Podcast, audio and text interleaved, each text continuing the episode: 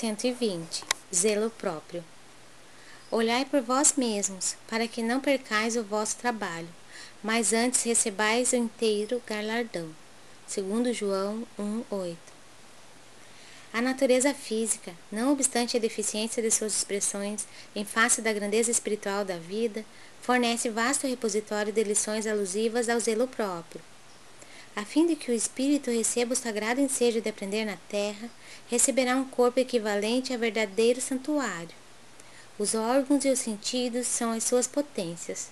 Mais semelhante tabernáculo não se ergueria sem as dedicações maternas, e, quando a criatura toma conta de si, gastará grande percentagem de tempo na limpeza, conservação e defesa do templo de carne em que se manifesta precisará cuidar da epiderme, da boca, dos olhos, das mãos, dos ouvidos.